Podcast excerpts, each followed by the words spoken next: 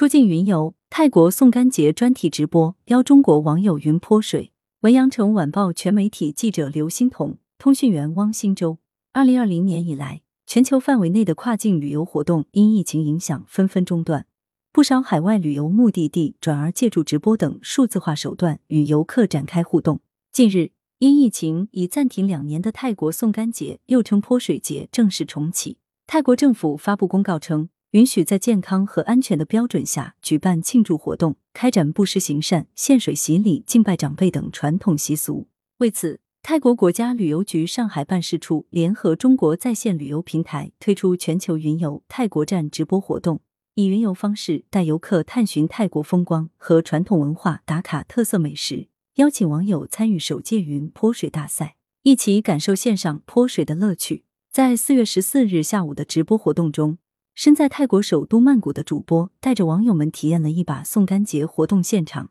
并游览了当地著名的火车头夜市。泰国国家旅游局上海办事处处长罗兰女士表示，通过非洲云游和线上泼水大赛这类新奇方式，可吸引年轻人参与互动，增加对泰国旅游的关注度，为日后中国游客的回归做准备。记者了解到。去年五月，法国凡尔赛宫成为疫情爆发后首个以直播形式触达中国游客的海外名胜。截至目前，包括泰国、塞尔维亚、芬兰等数十个境外目的地旅游局，以及卢浮宫、大英博物馆、曼城俱乐部、巴特罗之家等多个景点，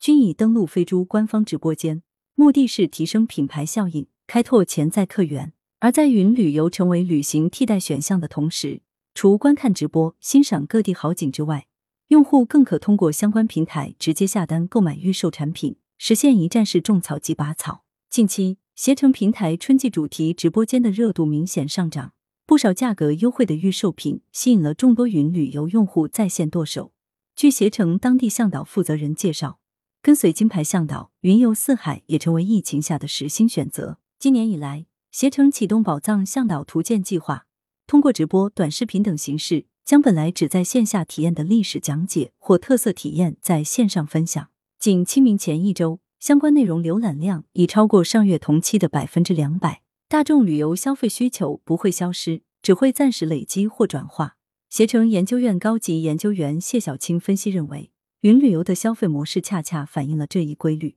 在用户偏好更细分复杂的情况下，旅游发展模式正在从以往的资源驱动向创新驱动转变。旅游产业链精耕也将迎来更大价值。来源：羊城晚报羊城派，责编：文艺。